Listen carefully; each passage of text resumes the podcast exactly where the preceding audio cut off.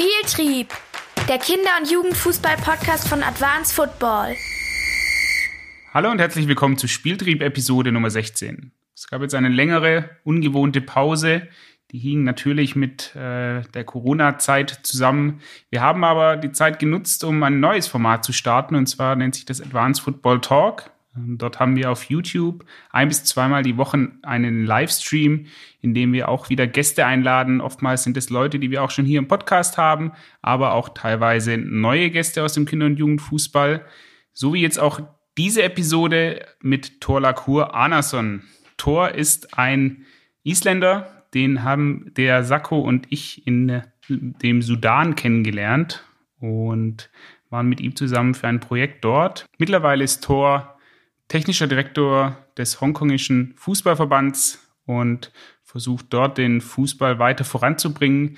Ich habe mich eine Stunde lang mit ihm auf Englisch unterhalten im Livestream. Dementsprechend ist die Tonqualität nicht ganz so gut wie sonst bei unseren Podcasts, aber inhaltlich wahnsinnig spannend, was er zu erzählen hat. Nicht nur von seiner Zeit die er jetzt gerade in Hongkong ist, sondern auch von seiner Zeit in der Vergangenheit beim isländischen Fußballverband, wo er als Trainerausbilder und Nationalmannschaftstrainer gearbeitet hat. Ich wünsche euch viel Spaß mit dieser Episode Spieltrieb. Spieltrieb Doppelpass. Great to see you. Great to have you here. Thank you. Thank you.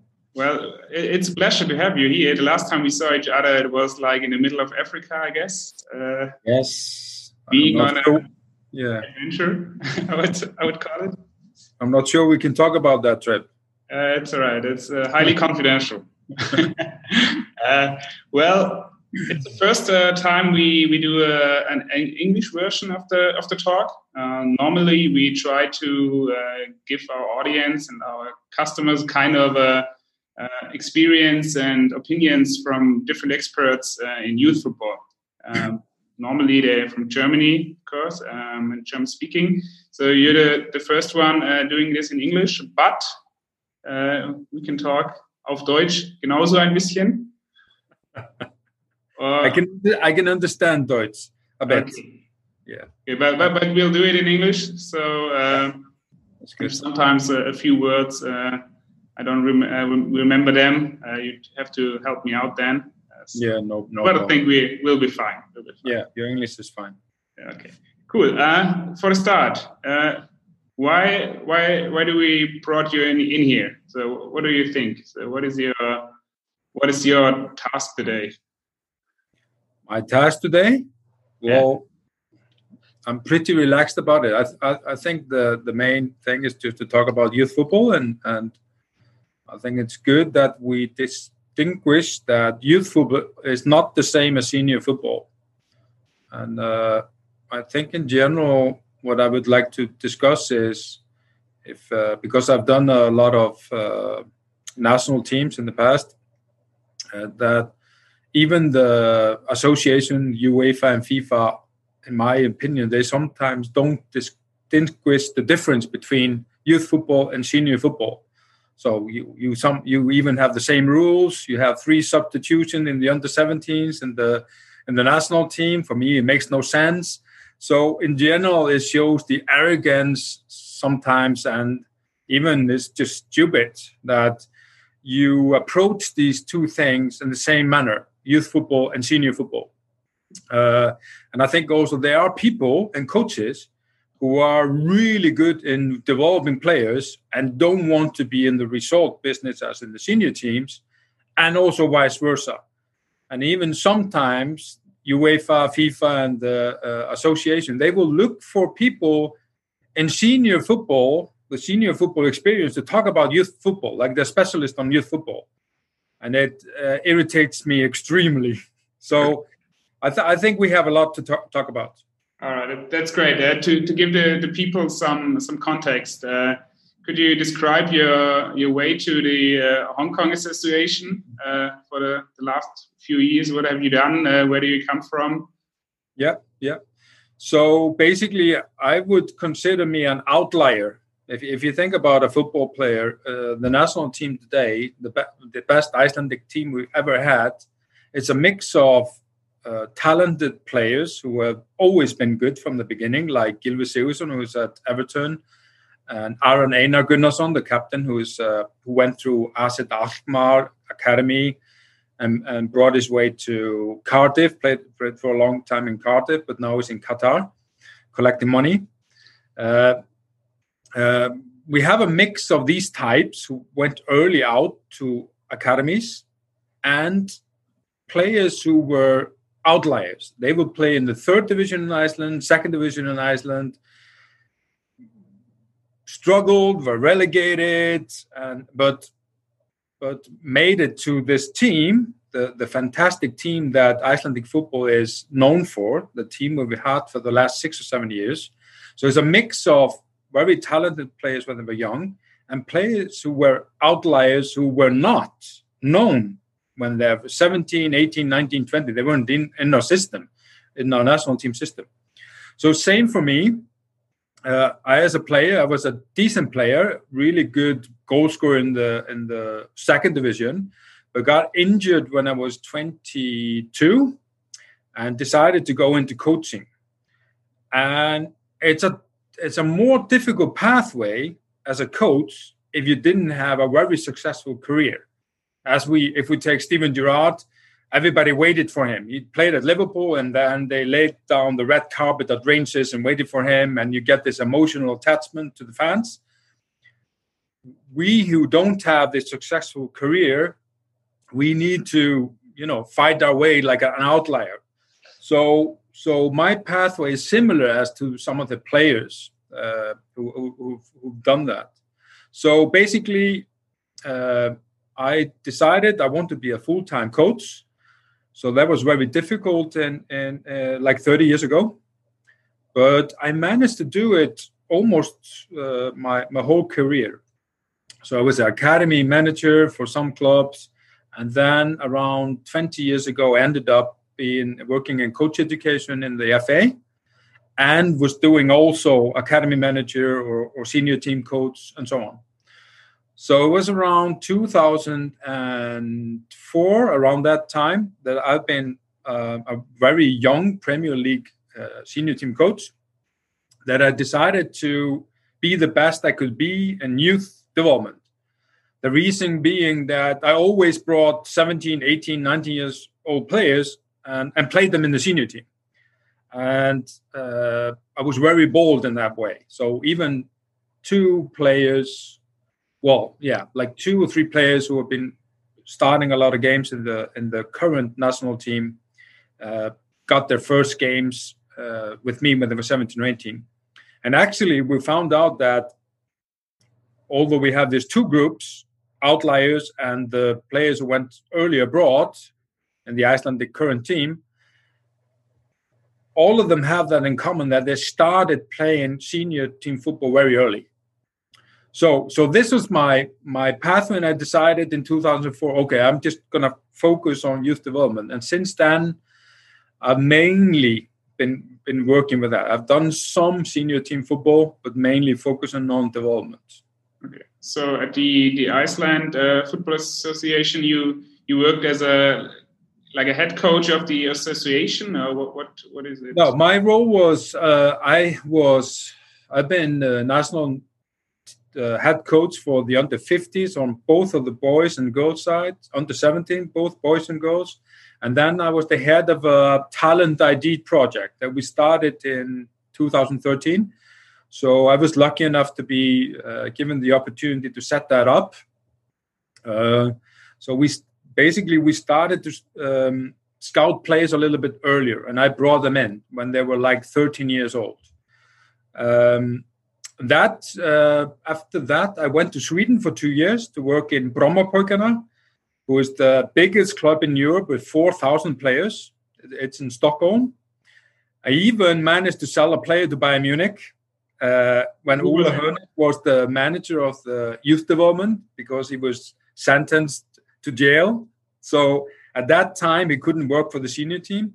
So I went to Munich to sell a player to him. It, was absolutely unbelievable because I had forgotten totally about that he was uh, involved in this tax thing. So we were trying to get him to Sweden to come, but he always said, "No, it's better you come." but he couldn't go, so. but he didn't tell us. So, so remember when we signed the deal? Usually, when you do something like that, you go out for dinner or whatever. But, but he said, "No, guys, I can't come with you. I, I need to go in at four o'clock." so he he was able to work there from eight to four, and then he went into jail basically for for after that. So so uh, yeah, Brommapojkarna was interesting, but it's a it's a selling club. They have struggled with their senior team, but because they have so many players and a, and a really good setup, they sell players very early on. So so after that, two years there, I went back to Iceland, ended up in the FA soon after that, and then um, I was uh, aiming for to go on abroad and uh, ended up in in Hong Kong uh, one and a half year ago. Okay. I would really would love to to come back to, to the Iceland Football Association and then uh, Hong Kong as well. But let's yeah. be uh, like COVID nineteen is is everywhere. Uh, yeah. Hong Kong as yeah. well. Uh, let's just um, have a few sentences about it. Uh, how does it affect your work there in, in Hong Kong? Is there any affection like, or is it like in Germany, for example? this week they started to, to give the, the, the clubs and the, and the, people more freedom to, to decide, okay, when to play or when to, to train. Um, mm-hmm. But it's restricted, but you, you are now able to, to do something. In the last eight week, it wasn't, wasn't, uh, yeah, were. yeah. It's um, difficult to explain. First of all, my first impression is I think everywhere in the world we're very helpless I mean, we can call, we can talk about remote uh, coaching, you know, coaching online and, and everything. And in that sense, the easiest way has been the fitness part. You can set up some some things for the players through the fitness coaches and all that. But we're just really helpless. It's like you you can't fix this. You can't do anything. I mean, if this these are the restrictions. Um, I think the problem uh, in Hong Kong was mainly in the beginning nobody trusts China. So this happened starts in China. So people thought the numbers were wrong. They thought, thought it was going to brought over, going to be brought over to Hong Kong because the borders were open in the first few weeks. So it was a lot of panic, and it was not a good feeling to be here in the beginning. However, Asian people are, are, are used to viruses, more used to viruses than, than us in Europe. And they had the SARS flu in 2003 so with everything around it, it was soon I, I, I noticed that I was probably in the best place in the world to be in. And we only had 1,000 cases here. So, but because people are so careful here, uh, they decided to to close everything down. And we played uh, we played the Premier League um, uh, at our training center for like six weeks, but then we closed everything down. And I think that we'll be we, instead of starting it now in the summer when when the season is over, we decided just to start uh, make a perfect start in the start of next season. So I think from August we'll see everybody uh, uh, very active. It doesn't matter youth or Premier League or whatever. Just from August we'll start from scratch. I, I think it was a sensible uh, decision. So, so right now everything is shut down. Yeah, we are not. We I think that because um, gyms have been closed, they just reopened gyms, so they're slowly opening that. Some swimming pools with restrictions. Uh, I think a training center is going to be open in like one or two weeks, and then we can bring in first the national teams and the Premier League, and then the youth teams probably not until July, August. Um, and there's no need to risk it. I, I think uh, I think the mindset of everybody is that okay, the season is is over, so to speak. So we will try to start from scratch. Total opposite in Germany with the Bundesliga. yeah, I think that in the two ways. I mean, we have these leagues who who are have. I mean, there's so much interest TV interest and they have a lot of money based on this. It's totally different philosophy from the smaller countries. So, like Hong Kong, Iceland, the Faroes, these leagues are smaller, they might try to play like I, I know that in the Faroes they there's more interest in the league because they're gonna start now so they can live stream it because there's so much interest of football not only live football but just watch it on television. Like in middle east there's not a lot of people going to matches but they are crazy about football on television. So the, you cannot talk about the bundesliga and the icelandic football league or the hong kong football league at the same time. It's not the same. Uh, you mentioned the, the, the video coaching and all things you you, you, you changed right now. Um, how did your your communication towards your, your colleagues and your players changed right now? Is there is everything like yeah Zoom or Microsoft Teams, or is, is there any other solution you found? Uh, company wise, with the coaches and everything, we've been it was home arrangement for for quite some time of course i went to the office so you you use zoom or whatever whatsapp and all these things are very easy with the staff and all that we adapt very quickly going from a uh, from a from a grown up to to kids and teenagers is totally different. Also because um, it changes the sleeping cycle and everything in a kid. You know it's so difficult to to control this. So we are actually starting in like two months, uh, two weeks time, we're gonna do online coaching for the first time. Uh, we have a company that's gonna sponsor all the clubs, youth clubs, to do that. So we're gonna just to test it. Um, you know, you, it could be uh, some um, drills you can do. The coach is gonna show, and then some message about tactic, the message about behavior, and all that. Um, I think we reacted pretty slow to that. And it's just, I think it's uh, because of the situation in Hong Kong is when you have a flu like this or virus like this, people just get very, very scared. And we had a lot of people who just don't want to go out, don't want to go to work. It's it's totally different from from from Europe and and even America. People just have difficulties with with uh, keeping the discipline, basically. So so I think that um, I think we acted a bit too slow with this thing, with with the online thing, because you can do some things, but with the restrictions in the country, it's difficult even to go out to the all the training grounds. All the public grounds are closed, so you can do some things in your living room or in the balcony or whatever. But then we need to consider that this is uh, one of the most uh, indented uh, uh, areas in the world. I mean, it, it's so crowded and the apartments are so small. So it puts you in a really bad position. You cannot, you can go out jogging or whatever. So fitness wise, it's not a problem, but you're not gonna, you know, dribble the ball on the street here in Hong Kong. It's yeah. not possible. Despite these these problems, is there any best practice you you discovered uh, in the last few weeks uh, in your network, like uh, with the challenges and uh, and maybe all the, the methods of, of, communication? Is there anything you you think oh that's uh, that was useful? I would I really would like to do this as well.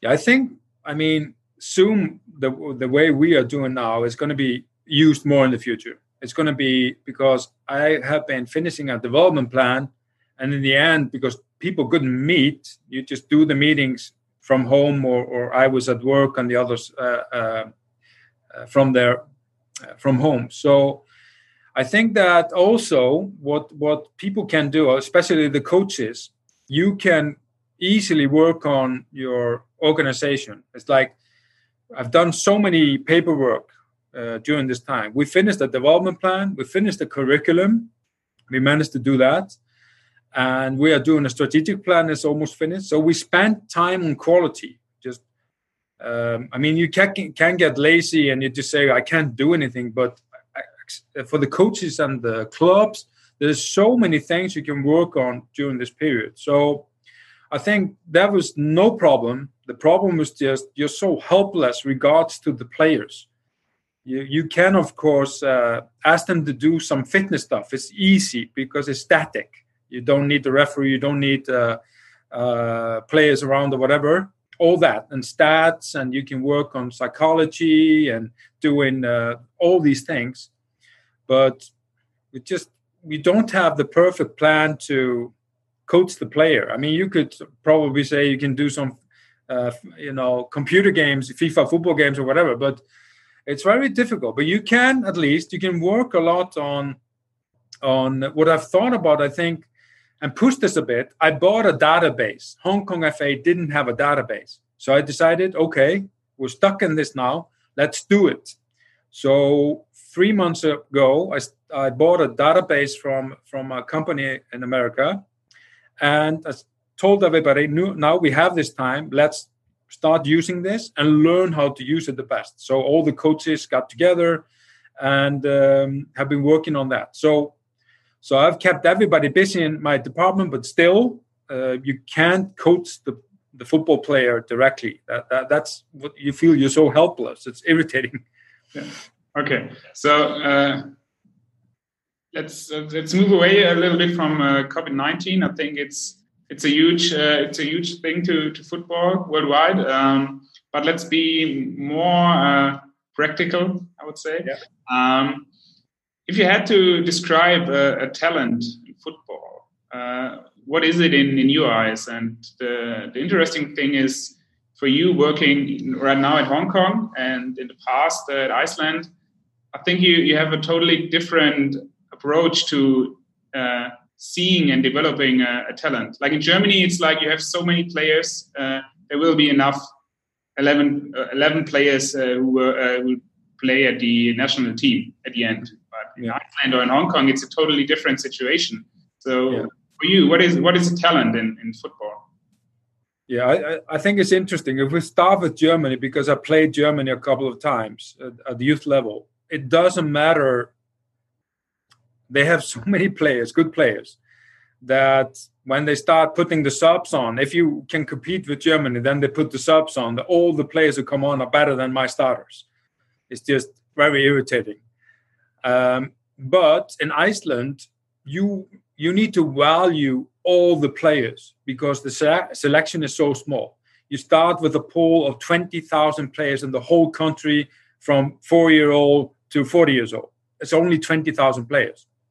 So you need to go for something that we have and like let's say germany the big teams the reason why can we can play against them is we say okay they might be more technical or or uh, tactical or whatever but we have a better mentality and this is something i think we select in iceland we select players more based on mentality than any other nation because we have to do it and like with the defender, if we take Holland, for example, you see all the defenders in Holland are good football players. So they select players or good football players at the back.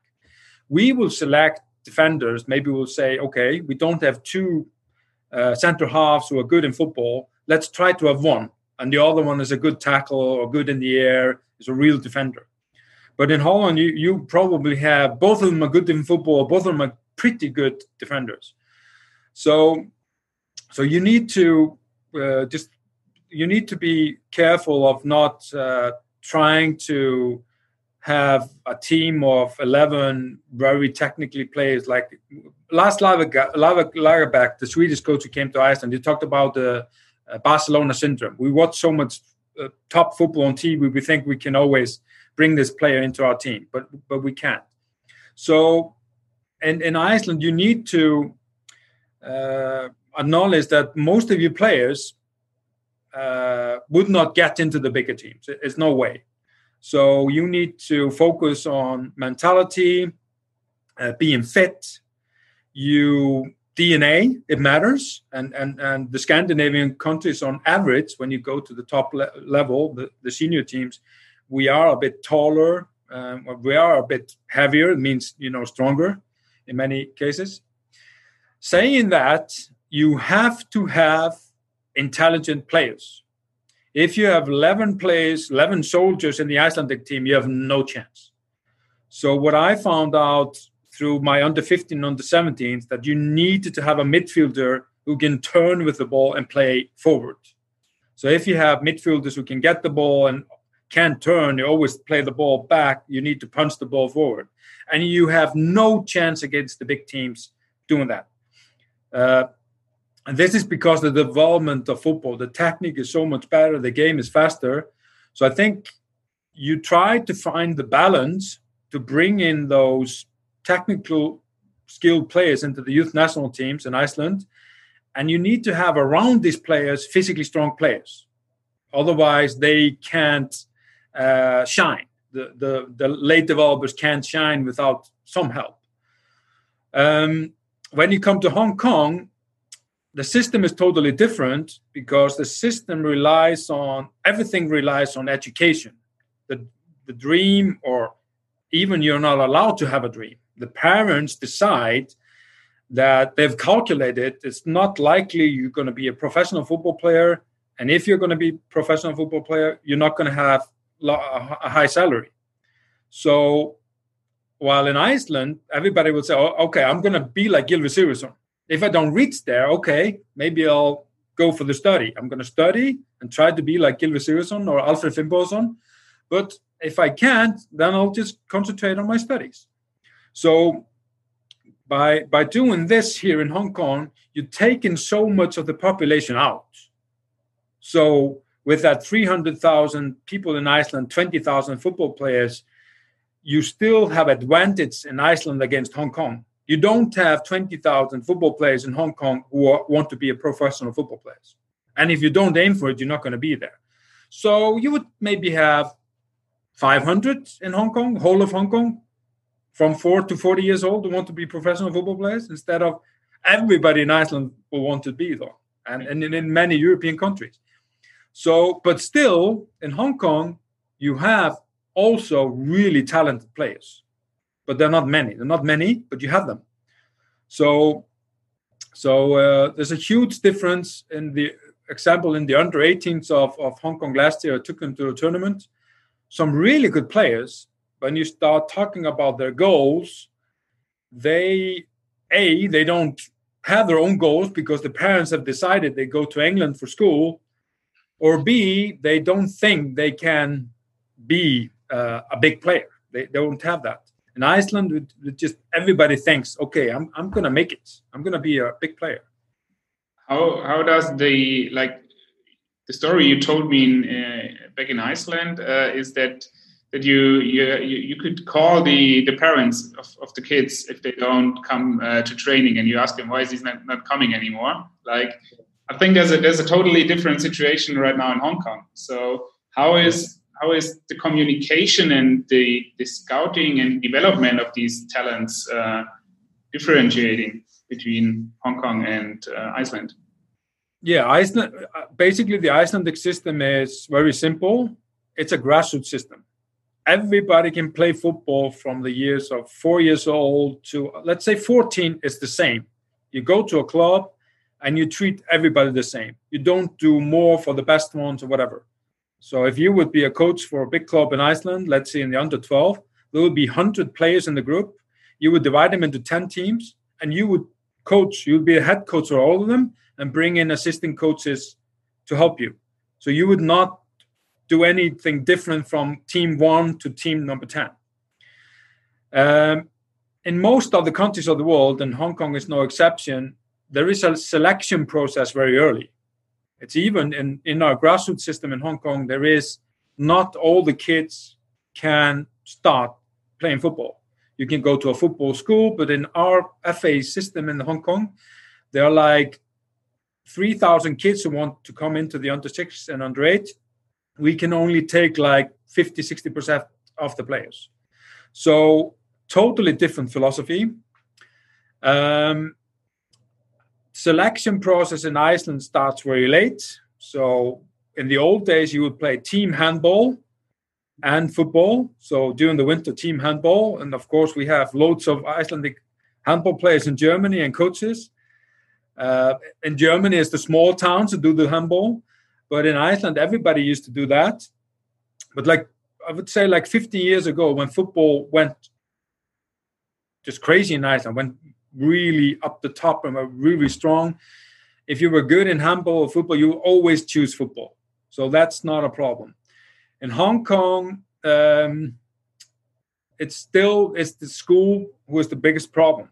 There is at certain times, when when you're 13 14 and again when you're 17 and 18 there is so much workload in school and there are also school teams that are pretty big like in america. So especially when you're 17 and 18 years old you will have once a week a school training with your football team and it's very sacred to them.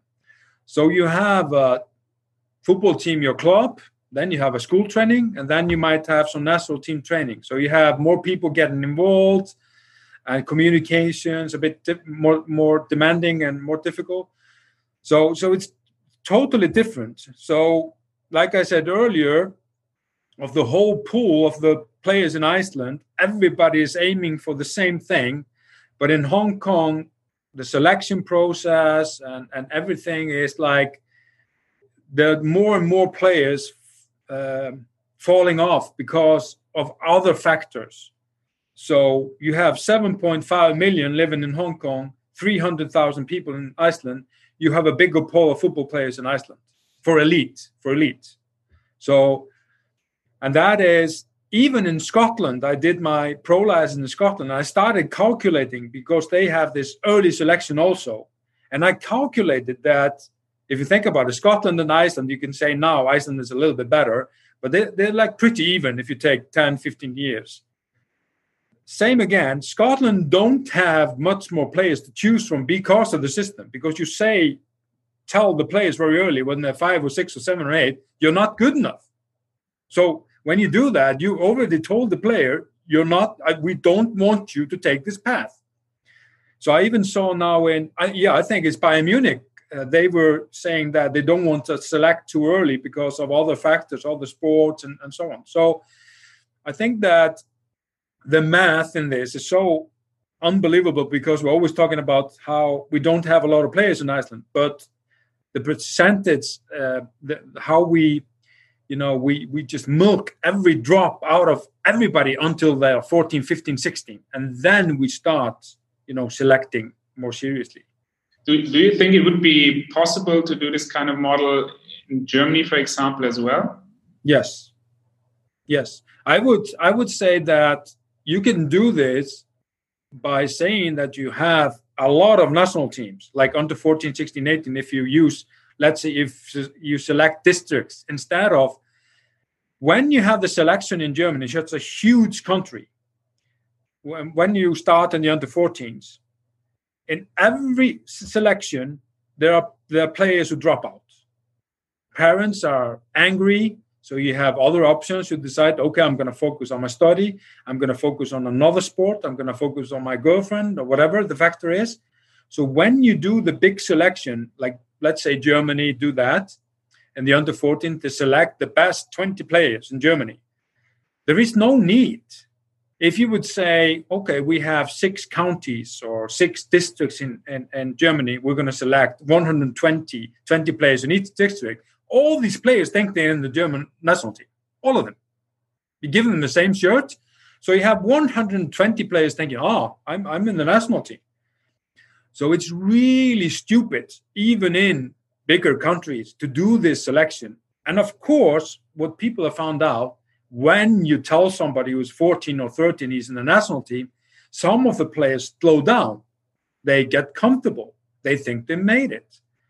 And this is the same as in the academies all over the world, where you have the selection. Uh, uh, players and parents think, okay, he's made it, and and you don't need to push it that much.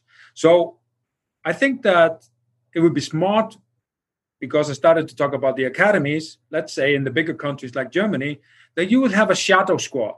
So let's say if if if if people say in let's say in the Hertha Berlin, the, the youth academy, you need to have select. So you need to select in the under eight, let's say 12 players, whatever. Then, if I was the academy director, I would say, okay, I'm going to select these 12, but I suggest we have a shadow squad of players born after 1st of July, another 12. At least you can you can sell that. But by by selecting 12 players in Berlin, I mean, out of probably thousand players you can select from in, in, in that city, it's ridiculous. It's absolutely ridiculous. Uh, it's a funny thing that you mentioned uh, Hertha BSC Berlin uh, because um, a club uh, that is doing very very good in, in Berlin is uh, Alba Berlin, uh, the basketball club, and they're yeah. doing this like shadow shadow teams and uh, a huge fundament on players, and then they, they grow with them. So yeah. totally doing this this kind of concept. Um, we have a few well, we had a lot of audience questions already. Um, one of them is uh, how did Iceland surpass the perceived probability of success for such a small population in recent years by so much? I think you, you already answered it a bit, and maybe you could uh, take it to Hong Kong as well. So, what is the plan for what whatever you want to do uh, with Hong Kong? Yeah. Okay. I would I would if I of course add a little bit to that question. I would say that what Iceland did is the group of players who is now milking the last drops out of that team, they started playing very early in the national team. So we lost like all the games almost for two or three years. So they got the chance when they were 20, 21, 22. There's a large group of players who went to the Euro finals in the under 21s and did pretty well. So they got the chance to play with the senior team when they were 20, 21, 22. And it was not good for the national team coach at that time because he was sacked and everybody said he was not a good coach. But actually, I think he did a really good job giving the players this opportunity. Um, so that's that's if we take that further, what, what I was talking about earlier. Uh, in regards to Hong Kong, there's so many outside factors that I cannot control. What I've changed in Hong Kong since I came is I've changed the the grassroots and the elite pyramid, so we can so we can make use of the players. They had a very early selection. They brought in players in the under 10 and selected them to the national team. Under 10, 11, under 12 were a national team. So all the players there, they were even told they were not in the national team. They were just in the representative team but of course, the players got the uniform and said we're in the national team, and the parents said we're in the national team. So, what I found out when I calculated uh, when we were selecting players in the under 18 and 19 in Hong Kong, that many of them had never come to the national team practices before. So it meant that the scouting system and the system itself had failed. So I've been mainly changing that. So I've taken out the under 10, 11, and 12. So we have under 14, 16, and 18. And we're going to train with the under 18, under 23, and the senior team in the FIFA window. And we're trying to synchronize the teams. So that's one thing I want to do.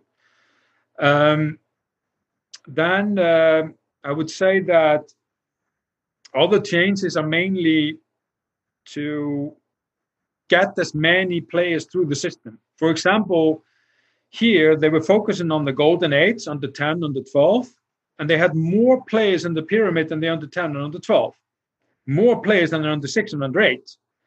So it didn't make any sense. So the base was smaller. So when you get to the under 10 and under 12, where we had uh, the biggest population, we needed to take the players from outside. So they were players who had not been in football or whatever. So so I'm, I've increased the base. So I'm just adapting the machine. So the biggest job for academy manager or a technical director is the machine itself. So the grassroots and the elite pyramid, it's it's the thing I'm doing. And the next step we're going to do, because the clubs are uh, struggling with the youth development, we are going to go to the clubs. That means we selected 10 clubs, the Premier League clubs, so we're going to have a youth Premier League only with the Premier League clubs, and we're going to have uh, one coach from the Hong Kong FA to uh, support two clubs. So he goes uh, two times a month to all these clubs and follows the under 14, under 16, under 18, gives support uh, to the coaches and the academy manager there. So instead of selecting a few players and because earlier you you know about the education system in Hong Kong so if you select someone who's 9 years old in the national team you have no idea where he's going to be in 10 years time It's very likely the, he has decided to focus on his studies. So instead, we're going to make the clubs better because the clubs are, are struggling. So it's totally different uh, situation here than than in, in, in, Iceland, for example. What is what is a club in, in Hong Kong? What does it look like? If you have to kind of compare to a, to a grassroots club or in Germany, yeah, I, I, yeah. employees employees or is it everything is just uh, without any money or? Yeah, I would say that we have one club who could, you could say has a really well structured academy. Just you don't need to go in there to fix anything. Uh, that's a top club in the league. Then you have a few clubs who are have a semi academy, so they have some structure that's good in place, and then the other clubs in the top league, I would say that's just basically grassroots football in Germany. So the coaches are lowly paid, um, they're not full time, and you don't see progression from year to year.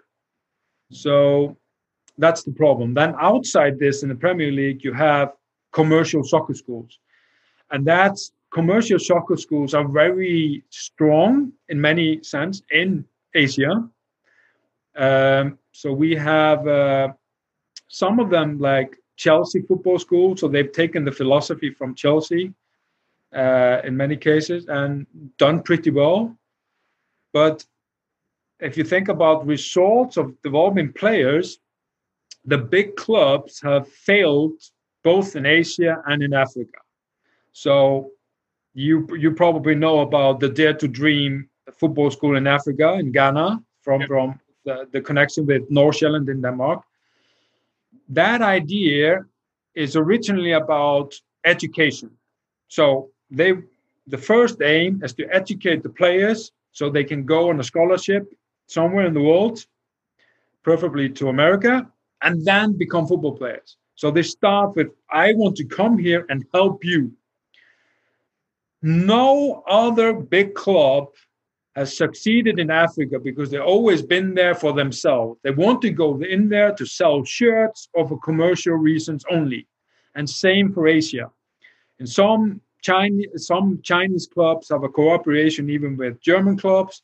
So they say, okay, let's, for example, say, because we talk about Hertha Berlin, let's say that one club has Hertha Berlin taking care of the youth academy.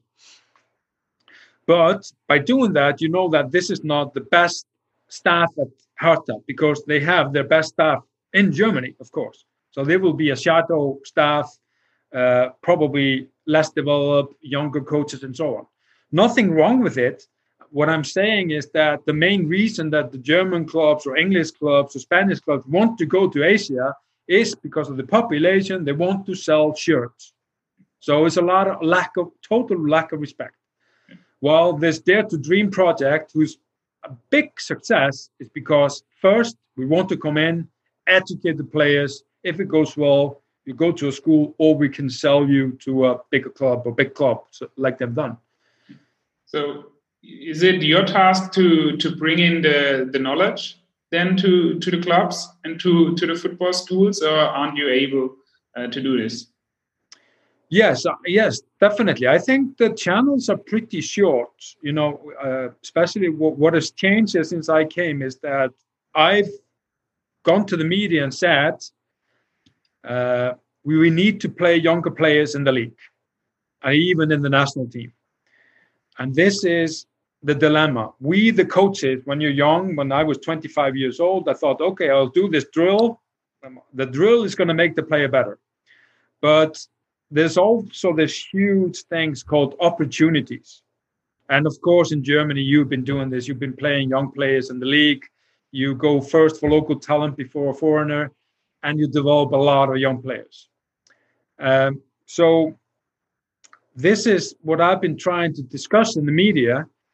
And uh, for some reason, a lot of locals are starting to say this also, because Asia is based on ranking.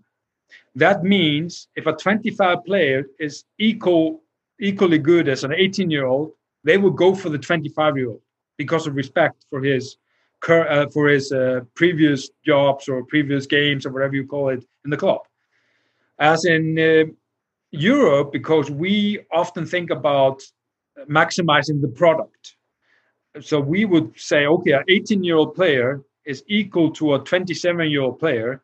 So if you play the 18 year old player, giving opportunity, he will after one or two or three months be better than the 27 year old. It just makes sense. It's math. So I think that I've been able to change this attitude. It's changing. Uh, but uh, in the Chinese Super League, they had this, they made this under 23 rules. So they decided you need to play a certain number of players. But I was very surprised that didn't work out. For one, they started playing less players than before. And the secondly, in some of the games, they were substituting the players, the young players, in the first half to to follow the rules, and even they would put a goalkeeper on as an outfield player just to you know fill the rules. So, so it's unfortunately it's still uh, in many countries, not only in Asia, that you play young players because you don't have money. It's not like you don't you want to. Uh, like Nordsjælland, they have this philosophy. They the average age in Europe is the lowest, like 21, 22 year, years, the average age of the players in the starting lineup. But many countries, same in Iceland, when you struggle, you bring the young players in. They are cheaper. So financially, when you struggle, and also here in Hong Kong, they will get a chance. So it's not organized. Hmm. So you, you have a lot of work to do, like changing the mindset of the people here um, in, in, in Hong Kong. Are there any other principles you your work is based on, like besides uh, changing mindset and and uh, the, the, thinking about football and, and youth development? Well, I think that, of course, I think I have my own principle, of course, but there's also this frame that the Hong Kong FA has. I mean, I cannot just do whatever I want. We have a senior team coach who just selects the team the way he wants.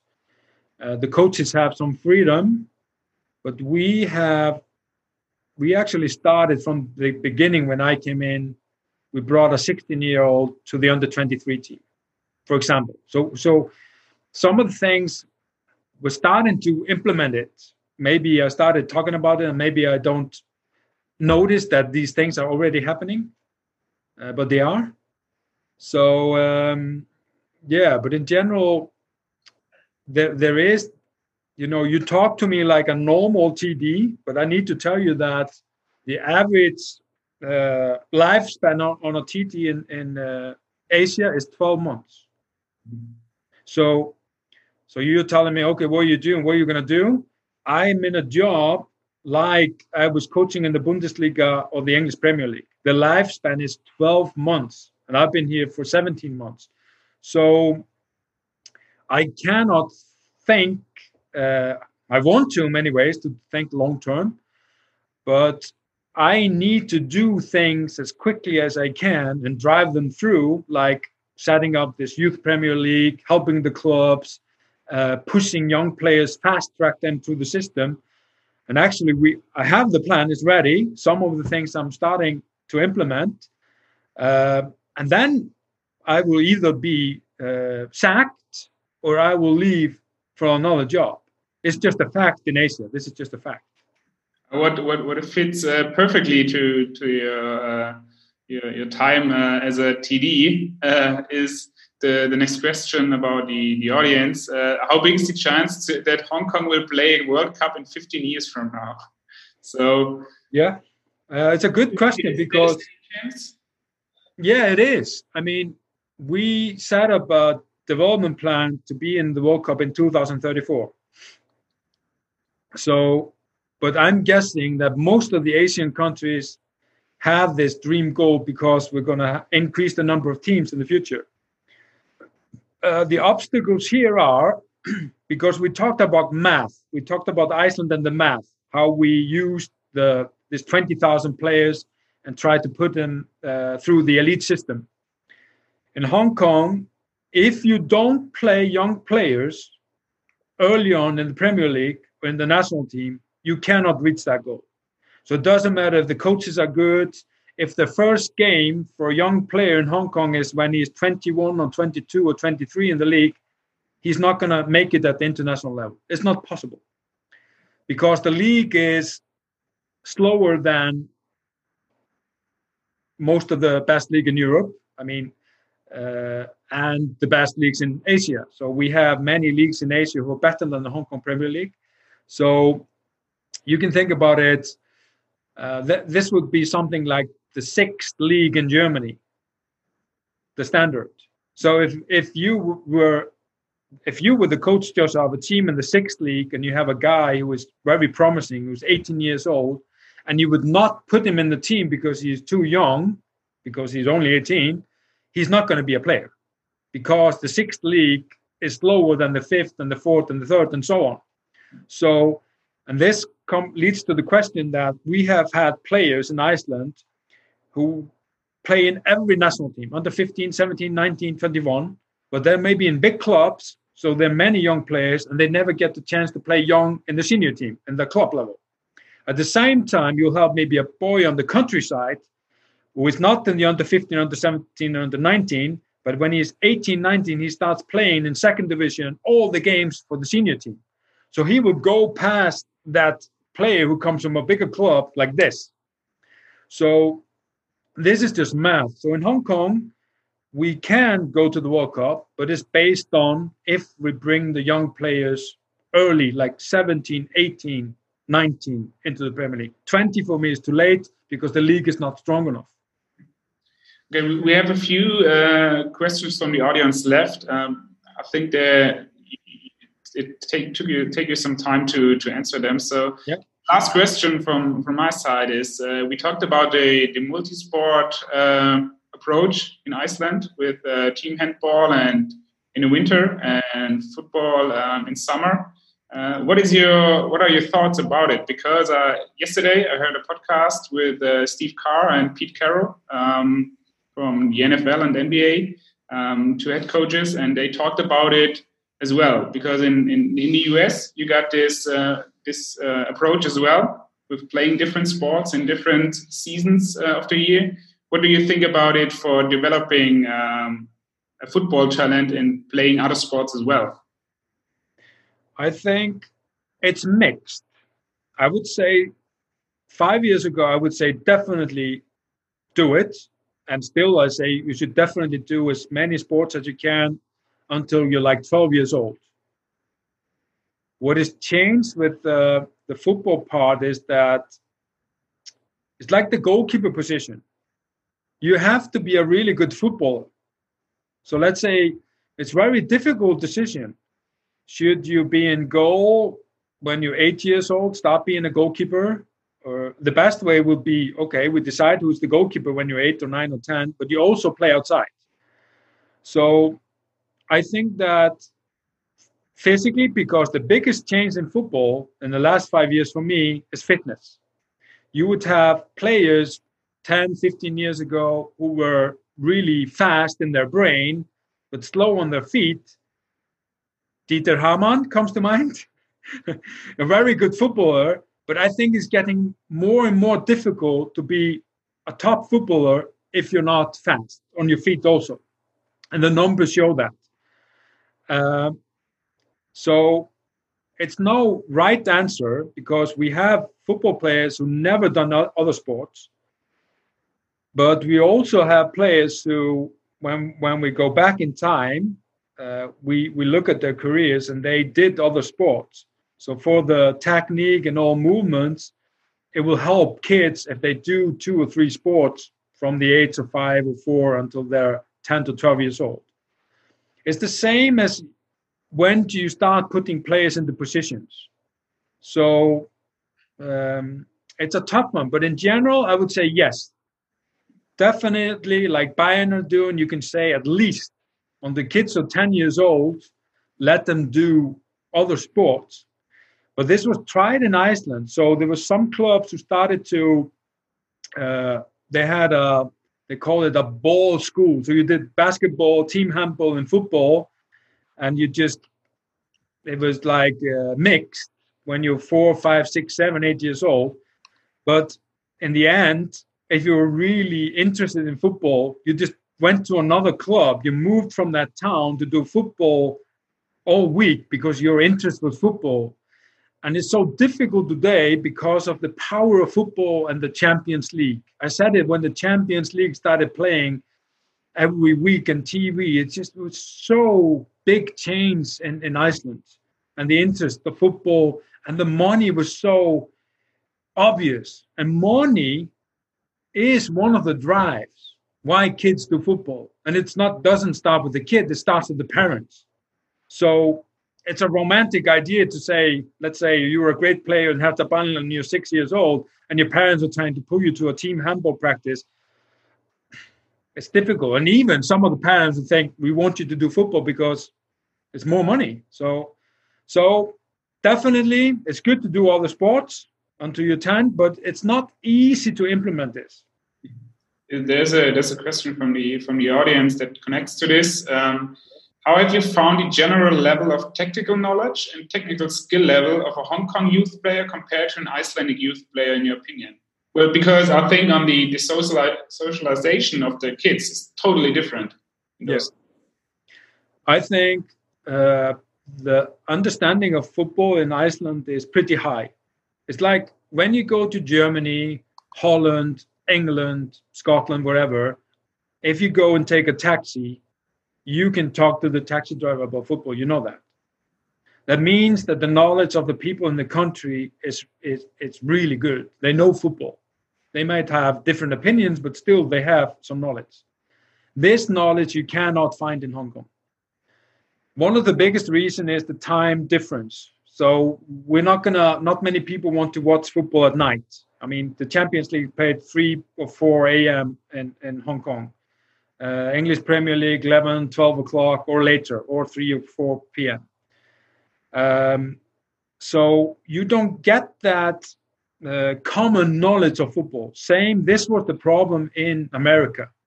I played in uh, university and I was a striker and I wanted to get the ball to my feet. And it didn't matter if there's a player behind me, I, I, I would keep the ball. I, it was no problem as, as, as you know, you don't have a lot of space if you're a striker anyway. They would not pass the ball to me. And I didn't understand it. So I asked them, why do you don't pass to me? And they said, you're marked. I said, what do you mean? I'm always marked. you know, so so they didn't understand the concept. Um, and this has changed in America because they managed to to drive people to watch the English Premier League, the German League, and so on. So in general, you don't have the common knowledge of the Hong Kong coach or the Hong Kong player. However, the best youth players, the players we have in the have brought up to the senior team, the national team, are 17 and 18. And they, when we speak to them, it's the same.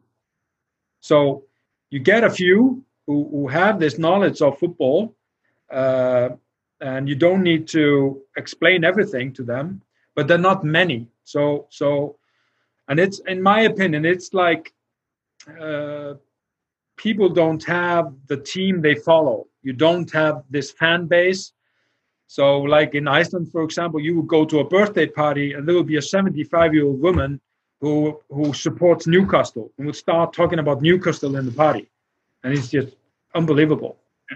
Okay, um, two more questions from the audience. Uh, that's a Okay. Uh, how would you bring a village amateur club forward? Like, I, I think he, he means uh, like a grassroots club. And if yeah. what are you, what are tips or things uh, they can change right away? You would think that help them to get uh, be better structure and better players. Yeah. Okay, it's a good question. I think I would take the Icelandic model. Model that okay, we need to we need everybody. So you would need to go to the schools and see the numbers. How many kids are in every class? How many kids can we get to the football team? Uh, get the parents involved instead of pushing them away. So definitely that will help. Uh, educate the coaches. So it's no it's no excuse that you you can have the same good education in a small club and a big club. And this is the difference from Iceland and other nations. You have to have a license to be able to coach. So there's no excuse for the small clubs. And then uh, you would need to have uh, some goal settings uh, because in the end it's just like a school what's the pathway for the players if they are too good for us so to speak the small club what what's the pathway? When do we release them to another club? Uh, do we release them? Do we have a senior team? What's the connection between the small senior team? Because if you don't have a senior team in the sixth you know sixth division level youth club then the players don't see the pathway. They don't see okay i want to be like him. It doesn't matter although you see robben or someone else on tv some of these players you still want to have someone in your hometown that you can look up to. So i think these were the were the other things that I would try to look to. Mm-hmm. um, then the last one is what skills should a trainer bring? Like football like but also tactical and uh, on the on the psychological human side. Uh, youth football of course always use. yeah okay the first thing that kids notice is if the coach is funny it's just it's the emotional attachment. We think we are all tactical geniuses. But the first thing when a kid comes to a football club is the emotional attachment. Is it fun? And it has to be fun. So I would think that's number one. There is there is the, there's this club in Iceland who have almost two thousand players in the club, and there was this kid. Uh, a friend of mine told me the story. Another coach. There was this kid who was five years old, who trained in that club. But the coach, no, nobody knew who he was. There were so many players. There were like 100 players in the group. They had a lot of coaches, but the head coach doesn't have the connection to the players. So he switches the club in the same town, and there are like 20 in this group. And the kid comes because they lived in the same building as this coach who told me the story. The kid comes up and says, Guess what? Guess what? I was in training and the coach said, oh, okay, what happened? And, and he was think, thought he was going to tell him about he scored a goal. And he said, the coach knows my name. the coach knows my name. So so before it was because there's so many kids, it was just you, you, you, come here, you, you. And then all of a sudden, this was the connection. So for, for me, this is the key. Uh, that is fun.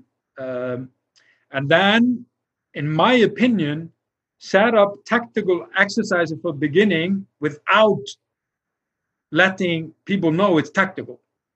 It might be like we have a course in football, you attack one goal and, and defend one goal, but you can you can do a practice even with six years old where you need to attack two goals and defend two goals.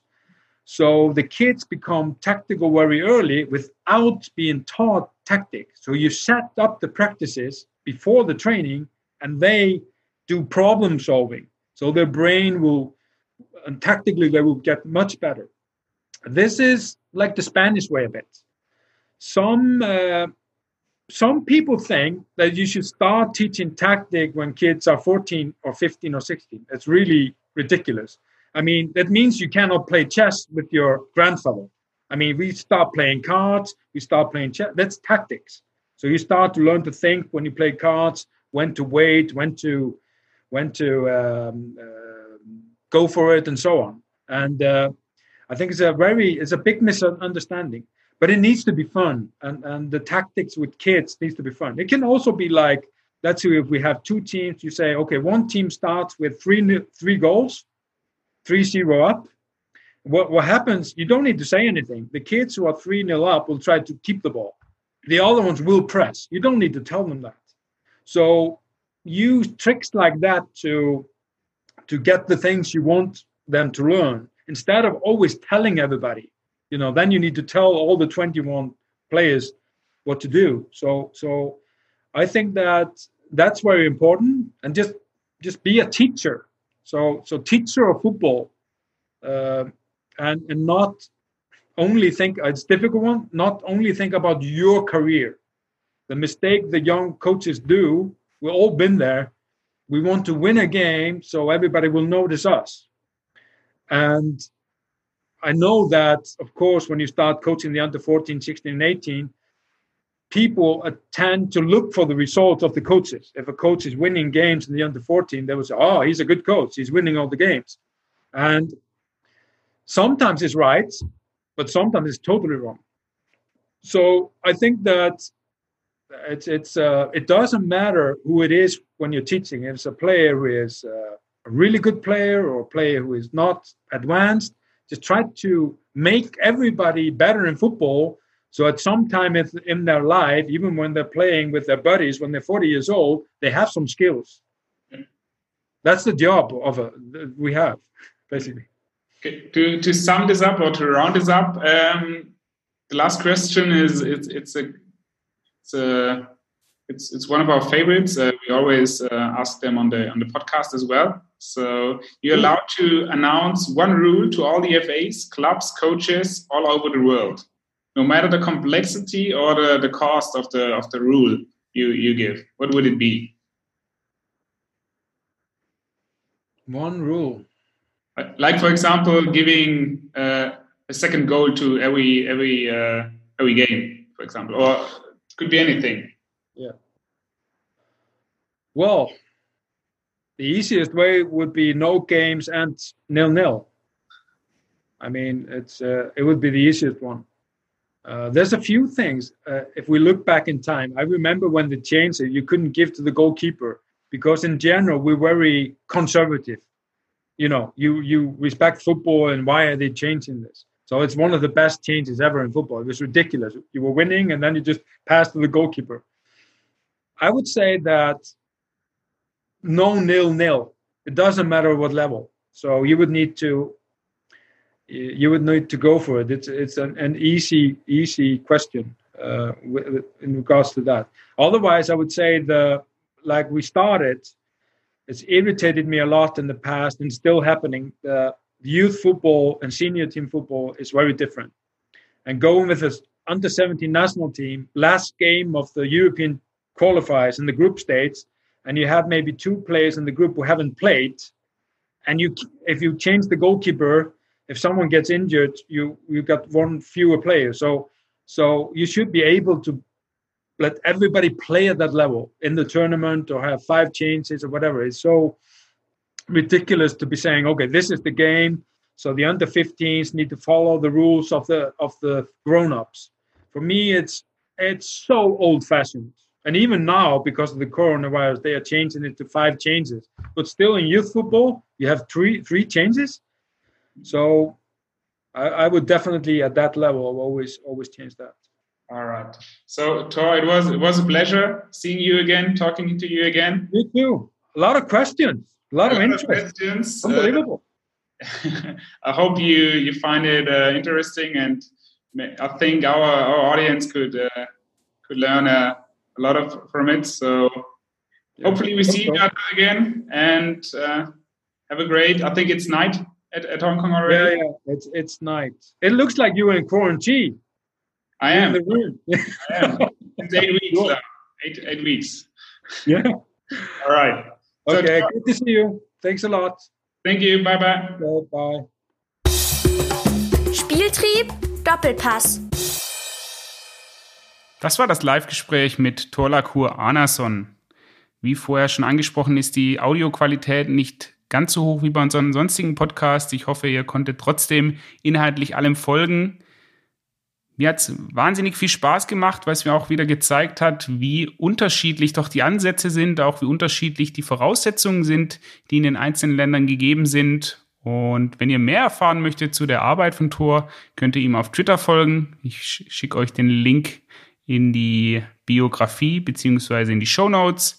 Wenn ihr mehr zu unseren Talks erfahren möchtet, die findet ihr alle im Real Life auf unserem YouTube-Kanal unter advanced.football Talks. Ansonsten bleibt mir noch zu sagen, genießt die Zeit mit ein bisschen weniger Fußball und wir hören uns bei der nächsten Episode Spieltrieb.